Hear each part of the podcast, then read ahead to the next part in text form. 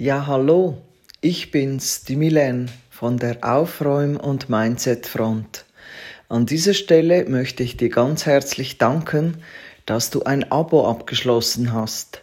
Ein Abo, um hier von mir exklusive Inhalte zu genießen. Ich schätze das sehr. Die heutige Folge dreht sich um Männer, die alleine in Urlaub fahren. Mein Mann fährt Mitte November, also nächste Woche, für vier Wochen nach Thailand. Beziehungsweise er fliegt natürlich mit einem seiner besten Freunde. Und es ist total spannend, wie die Menschen darauf reagieren. Die einen sind ganz erschrocken und sagen, was? Du lässt ihn alleine nach Thailand fliegen? Die anderen sagen, nimmt er dich nicht mit? Wieder andere sagen, ja, wieso geht ihr denn nicht zusammen? Genau, wir gehen zusammen. Mitte Januar. Aber das ist eine andere Geschichte. Dieses Beispiel zeigt sehr schön, dass wir mit allem, was wir hören oder sehen oder erleben, ja gewisse Assoziationen äh, haben oder es gewisse Assoziationen weckt.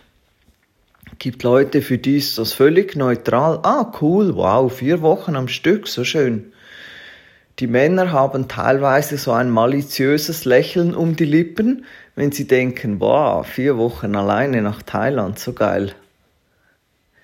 Die einen Frauen würden sagen, boah, das würde ich mir nie gefallen lassen, wie kannst du das nur zulassen?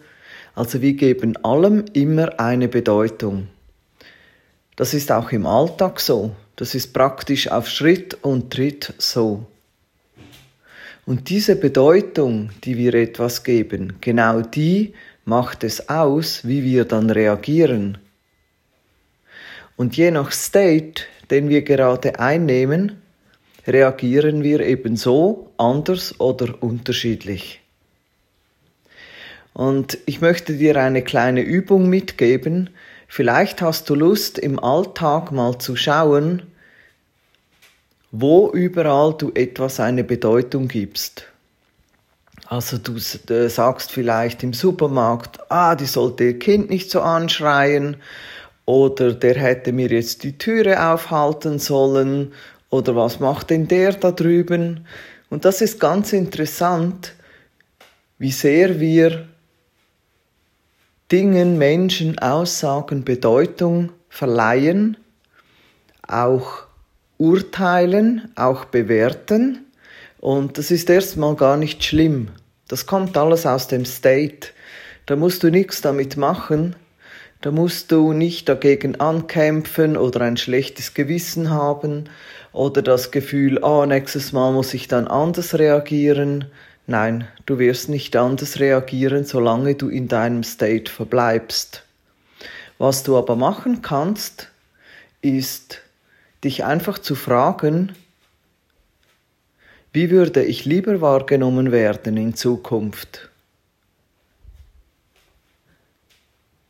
Wie wäre es, wenn ich die und die Person wäre? Wie würde diese Person reagieren? Wie möchte ich diese Situation künftig erleben? Und dann bekommst du vielleicht ein Gefühl dafür.